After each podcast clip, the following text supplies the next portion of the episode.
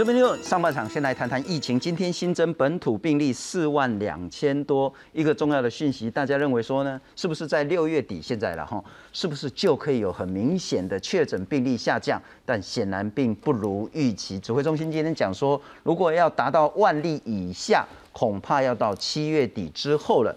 不过有另外一个稍微一点点好的讯息是，今天的新增死亡个案是八十五例，那先前呢都是一百多，希望说可以在死亡案例数呢有一个非常明显的控制。今天在要谈的一个重要主题是，即将很快呢，婴幼儿的疫苗，也就是超过半岁以上。五岁以下，我们的小朋友呢，很快就可以打莫德纳的这个婴幼儿疫苗。但是对很多很多家长来讲呢，现在会属于一个两难工，到底被注记的以红下不然后打了之后，真的会很担心小朋友，也许免疫力不全，也许是怎样的一个情形。会不会有副作用？特别是我们很担心的心肌炎的这个问题。可是不打疫苗的时候呢，在这一两个月来，我们又看到蛮多的这个婴幼儿脑炎或者是其他严重的并发症这些问题。上半场好好来谈一下现在的疫情跟婴幼儿蜜疫苗。介绍两位特别来宾，首先欢迎是星光医院的副院长洪子仁。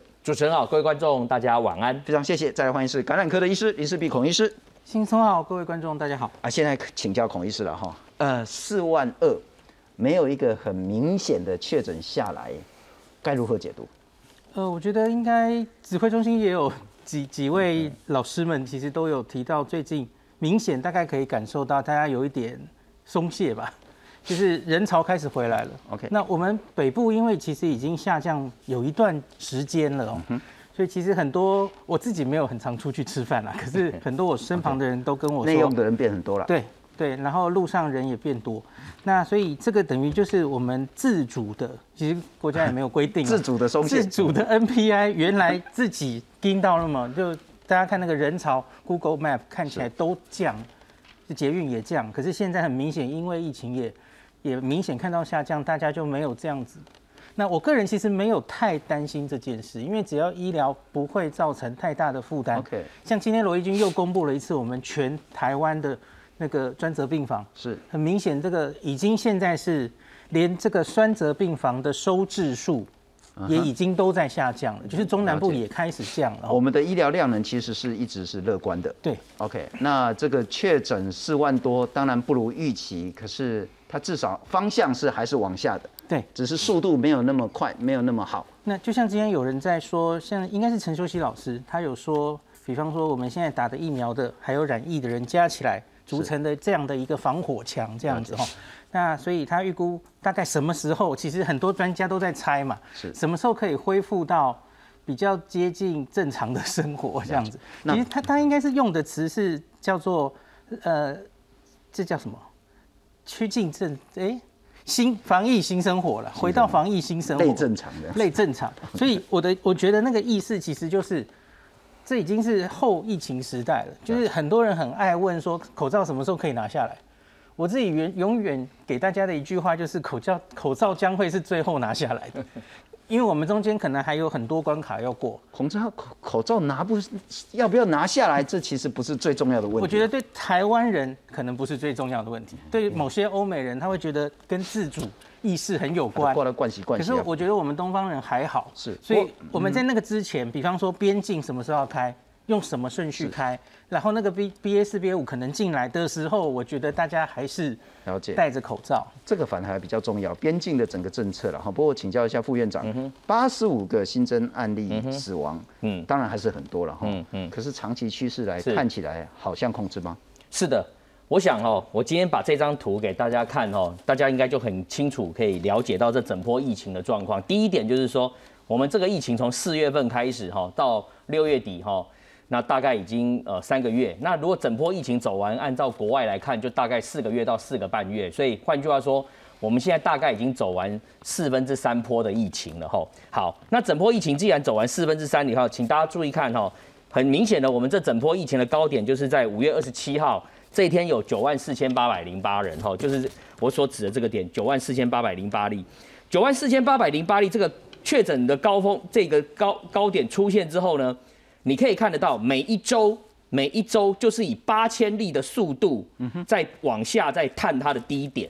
你可以看得到一波一波的低点，从六万、五万、四万、三万，本周来到两万八千多，是哦，所以你可以看到这个是很有规律，每一周大概就是八千八千的低点在往下走，所以这个趋势向下是很明显的。好，那至于死亡数，事实上也都是应该是在我们的掌握掌控的一个范围内。怎么说呢？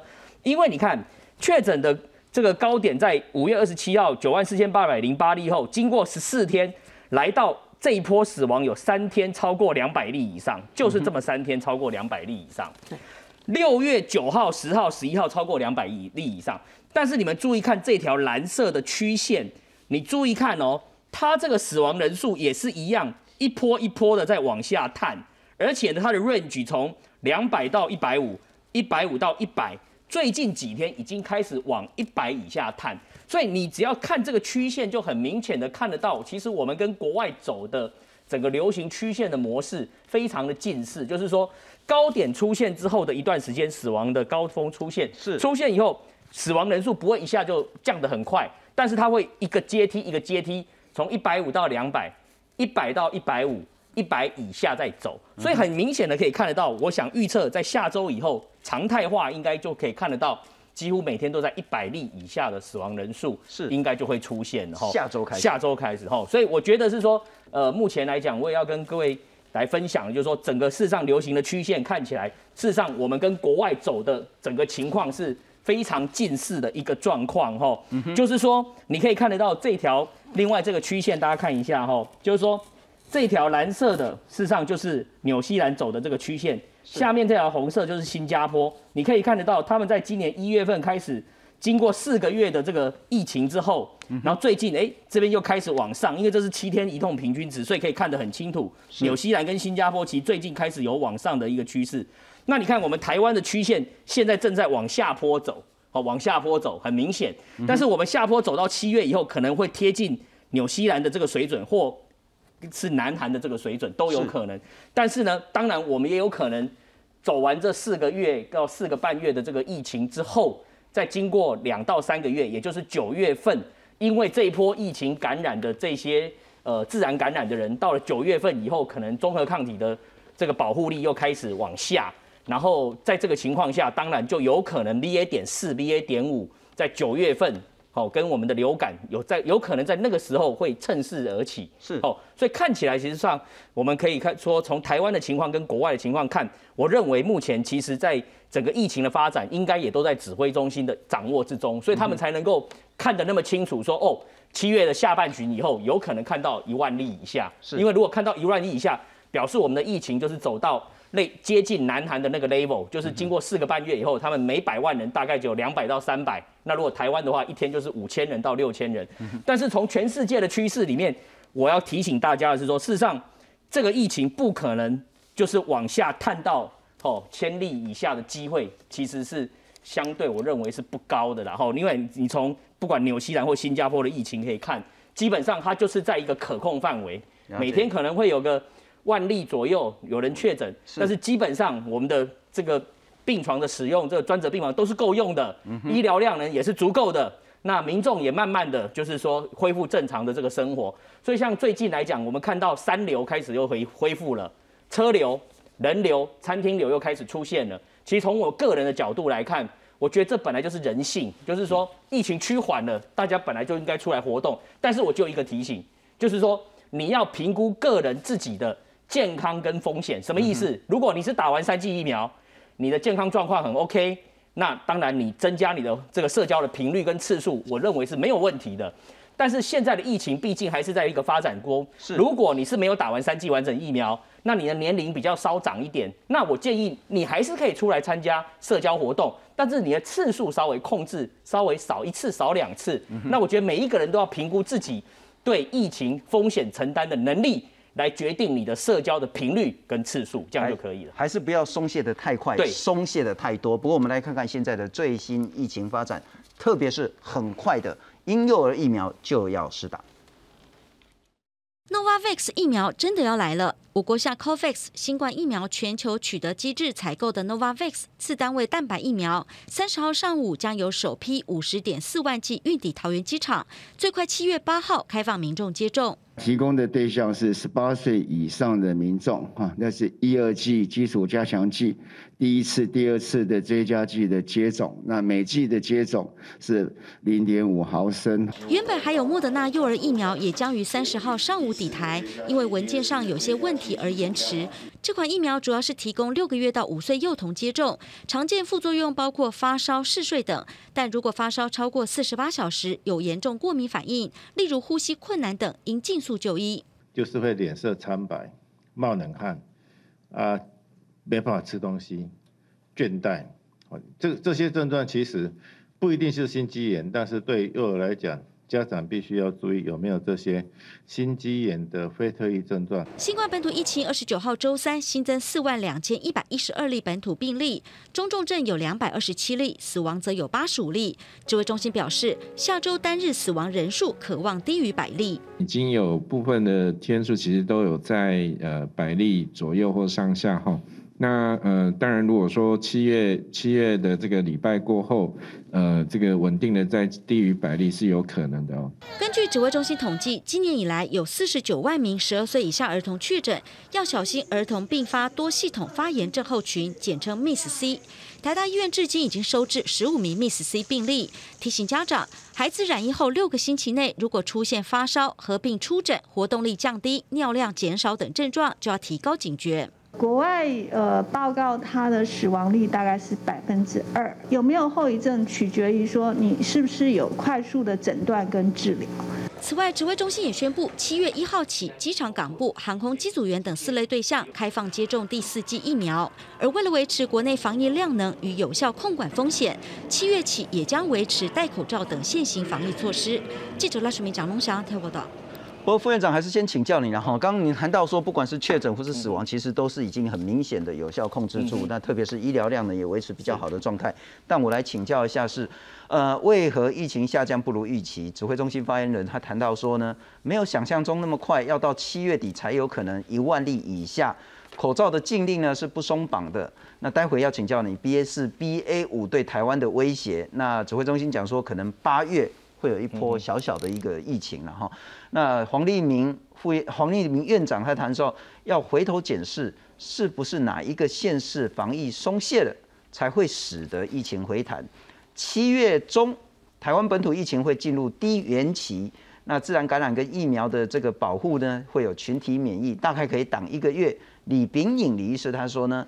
啊，你真的没办法很准确的预测嘛？哈，不管是台湾或是其他国家都没有办法，那个模态都很不一样。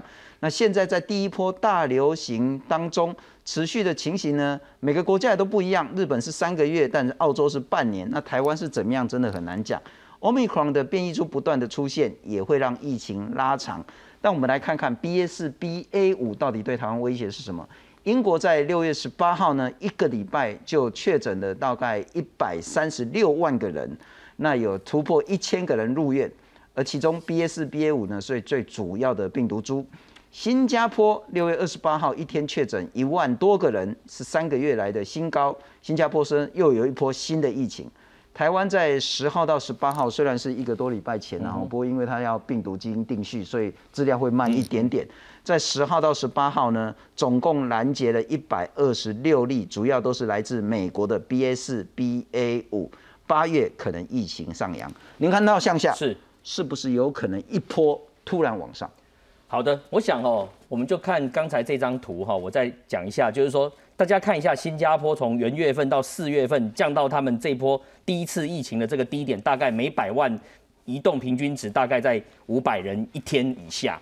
但是呢，你可以看得到，它四月新加坡到六月份，呃，六月底最近又开始出现移动平均值向上。那其实事上来讲，他们的卫生部长也说得很清楚，是反映六月份有些新加坡的国民到国外、到英国、到很多地方去旅游假期，那所带动的哈。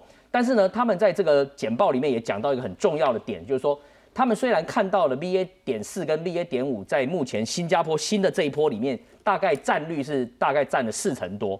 但是他也提到是说，其实新加坡的医疗的量能以及他们并没有看到明显的 BA. 点四跟点五这波的流行在 ICU 的使用，在死亡率上面有特别的一些变化的情况。哦，那所以就是说，我觉得就是说他山之石可以攻错了哈。我觉得台湾的情况，事实上来讲，我们也很清楚可以看到，就是说，因为我们的疫情走完这一波，大概是到七月底。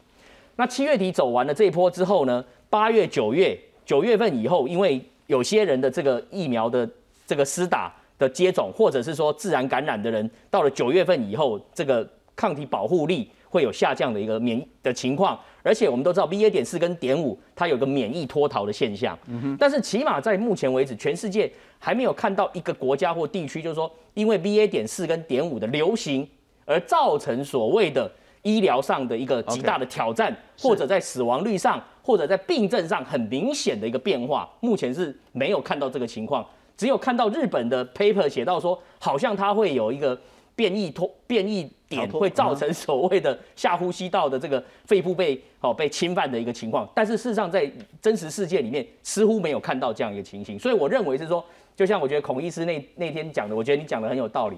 大家现在应该要担心的是，会不会有下个英文字母出现？因为那个变异才是比较大。如果四点五还好。对啊，如果只是 omicron 下面的亚变种 BA. 点一。点二点四点五，毕出毕出不毕竟是系出同门嘛，是。那你就算又被感染的情况之下，事实上如果他的病情没有特别的一个变化，我觉得以目前我们的医疗的量能的一个情况，还是可以把它掌握住，然后。所以我是觉得说，在这个过程之中，我觉得民众唯一能做的，我还是要呼吁大家，最重要的基本盘就是你自己要打的疫苗要把它打起来，尤其是我认为老的跟小的，老的就是七十五岁以上。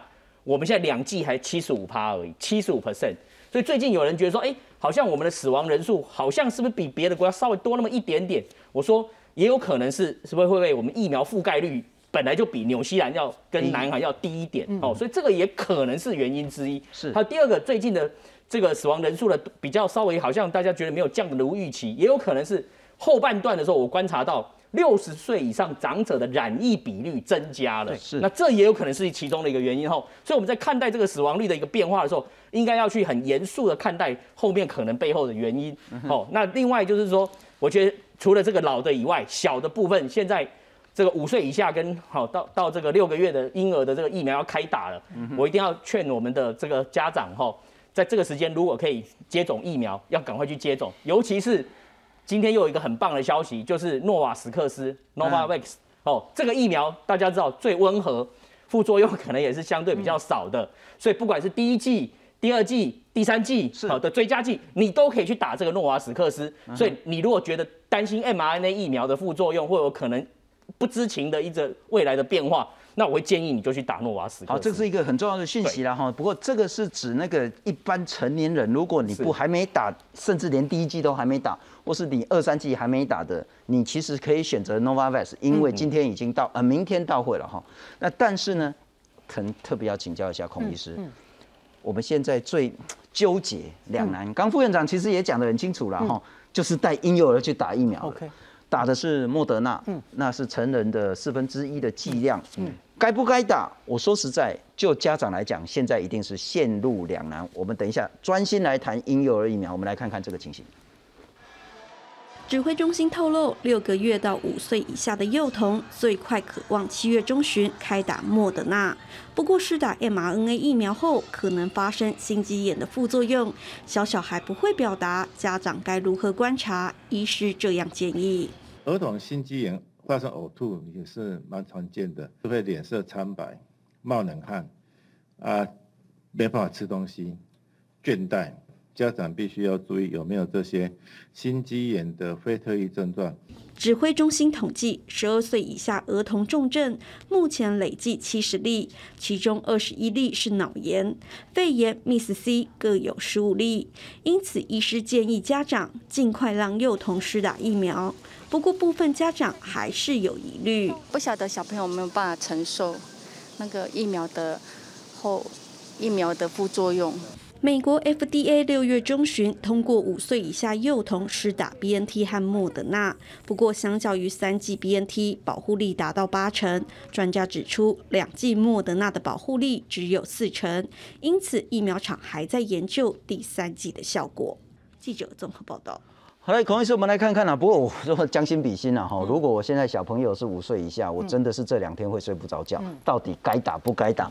我们来看看呢，六个月到五岁呢，现在指挥中心也说可以打两剂的莫德纳，那是成人剂量的四分之一，两剂要间隔四周一个月。那预计七月初会到货四十五万剂。那本来今天陈时中部长呢，他出来主持记者会就是要讲这个，那可是突然间说今天这个疫苗还要再补件然后所以没办法很确定到底什么时候可以打。但七月中下旬应该就可以供给台湾九十万的婴幼儿来施打。呃，不良反应呢，目前看起来都比较轻微。那第二剂呢，如果是有副作用的话呢，发生率会比较高，但目前没有心肌炎、心包膜炎或死亡的案例。那现在包括 B N T、莫德纳都是新剂型，还在谈进货。B N T 的资料还没到，美国核准莫德纳打两剂，B N T 可以打三剂。好，回到家长的疑虑，怎么该怎么思考这个问题？呃，假如在大概三个月前，这个疫苗幼儿幼儿的疫苗被批准，我相信大家一定非常天人交战，因为幼儿看起来其实这个重症死亡，在国外的资料看起来其实都没有非常严重。可是我觉得现在此刻的台湾，呃，多半我我我也不知道多少数字啦。可是家长大概比较容易下决定的原因，就是我今天特别把日本的资料来抓给大家哦，一直在讲我们有一个脑炎的重症，是。那我也去抓了日本的。那我先说台湾，台湾我们目前上礼拜五啊是三十六点八万十岁以下确诊，在这个分母。之上，我们有大概二十一例脑炎，已经六例死亡了哦。OK，然后我们 Miss C 十五例，十五例这是重症哦。今天台大其实张软英老师出来说，我们台大就十五例了，那其实是把轻症、中症都算进去。是 Miss C 其实更多了哈。是，那我觉得我们跟日本的资料比起来哈，这个我是抓了日本六月二十号之前呐。那日本其实大概有一百万的小朋友确诊哦，哈，那可是它里面这个我觉得比较高比例的，你看 Miss C 他们是十七例，只有十七七点八，十七例而已，我们这个就十五例了哈。那他们的确也有急性脑症，我有跟大家讲过，NHK 有报过哈，哎，Omicron 以来它就十一例而已，所以其实我们相对于日本，真的好像发生这个脑脑炎，然后死亡的比例。哦，以人口比例看起来真的比较高。是，那日本也有发现，你看这里有一个，这个日文叫做抽搐，抽蓄啊，哈，抽搐，抽筋。那他们也把它解释为就是发烧太高，然后热痉挛。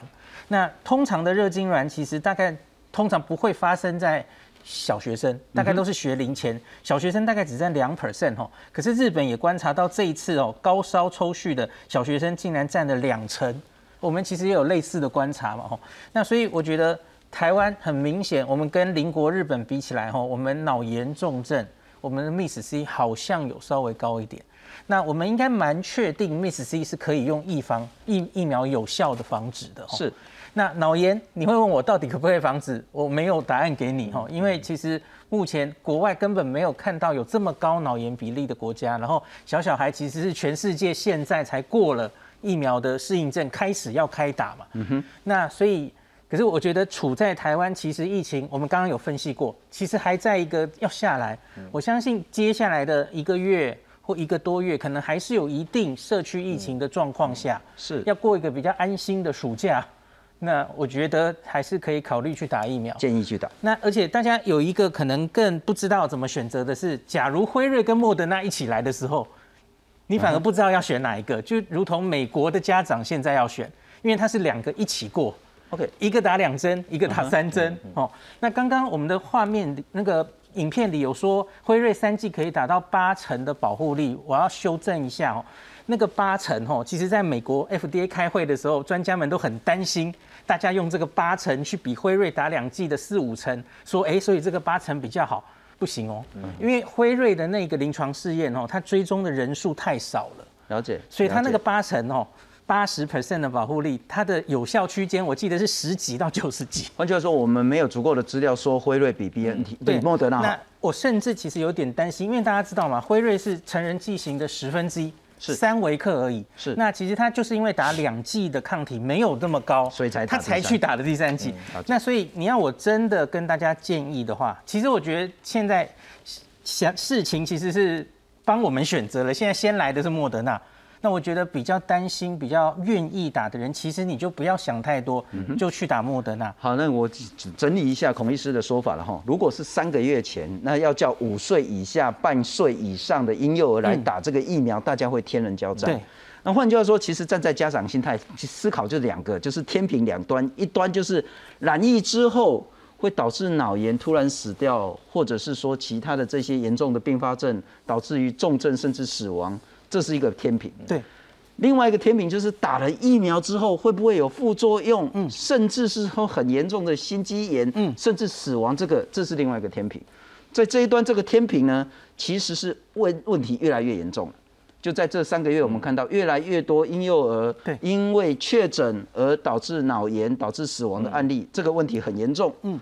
那但是你没有讲得很清楚，是说，嗯，打了疫苗之后，这个副作用，这个天平是不是越来越轻，以至于我们可以很容易做出判断？疫苗的那边就麻烦了，因为其实全世界，美国是六月十五号 FDA 开会，然后才过了这个 EUA。OK，所以其实他到目前为止，他过这个 EUA 的根据也不就是几千人的免疫桥接临床试验，他就打这个剂量，发现跟这个大人的抗体不会输给他。他就给他过了，所以你在几千人的临床试验，你顶多只能看看发烧的比例啊，痛的比例啊，可是你是本来就不会看到心肌炎的，了解。所以我们不能很安心的说，哎，莫德纳这个剂量，哦，小小孩应该没有心肌炎的疑虑，不错错。我们现在其实就是全世界正要开始打这个 EUA 的疫苗，还没有累积非常多的。那我们可能给一个比较明确的讯息是说，有风险，就一定有疫苗一定有风险。对。但相较起染疫之后的重症死亡风险呢，其实打疫苗的风险算是低很多，很明显的。我可以跟大家讲，莫德纳应该风险会比辉瑞高一些，因为莫德纳剂量相对还是比较高。是辉瑞，我大概可以很安心的跟大家说，应该是心肌炎不够，风险绝对不是很高的，因为莫这个辉瑞已经在美国施打一千万个儿童啊。嗯哼，那个心肌炎的风险是几乎没有增加的，是，可是它的剂量是比较低的嘛，吼。那我们知道莫德纳其实现在虽然很多国家在儿童，然后现在要开始打这个小小孩，可是其实数字都不多，我还没有看到大型的追踪报告。嗯哼，那所以因此它到底会不会有心肌炎，这是现在要开始看的事情。但我们还是希望让大家一个明确信息，现在接下来几天之后，大概很快莫德纳的婴幼儿疫苗可以打。对。您会建议家长还是让小孩子打？但打了之后，请密切观察小孩子的身体反应。不管怎么样，可以先打那第一针。OK，其实就跟我们之前儿童一样，我就说，哎，大家很忧愁，不知道怎么办，姑且先打一针，因为我们在前面青少年看到的其实是第二针的风险比较大。那我们现在是规定莫德纳的第二剂是四到八周之后嘛？那我们就先打一针，有一定的防护。那黄聪宁老老师有跟大家分享过哦，有研究是打一剂，其实 MISK 就有一定的防护力了。嗯哼，所以我觉得打一针，然后再看后续状况。了解，嗯，副院长您的建议也是打，但是打了之后该怎么办？应该是这样子了哈，就是说有时候莫德纳跟这个 BNT 很清楚了哈，就是说莫德纳的剂量会稍微高一点，但是有时候剂量高一点，保护力会好一点，这是一定的哈。所以我是认为，就是说，在目前这个时间点，哈，我觉得与其家长担心小小小孩，哦，确诊后的一些问题，不如就是说，可能还是要考虑先让他打一针。但是当然打完一定要密切去做观察跟注意，这样子。对。很很少的补充，是因为为什么莫德纳会先来？因为我们今年本来就有两千万莫德纳订单。那这一次针对儿童，其实都有推出新剂型了哈，是。两个疫苗都是，可是因为我们可以从原本的两千万转单，嗯哼，所以它比较快来。可是新的灰呃拿错了，B N T 有三种剂型喽，现在有三种哈，儿童、幼儿都要去买，重新洽购，是，所以才会比较慢。所以假如有想等 B N T 的家长，你也要考虑这一点，因为 B N T 可能会比较慢来到台湾。呀呀，嗯，换句话说，还是中心的建议。希望还是打，至少打第一剂，让所有的家长能够安心，让小朋友有一个最起码的保护力。第二剂我们看看其他国家打的情形，再来做判断，因为也不急，因为打完之后也要一个月才能决定要不要打第二剂的哈。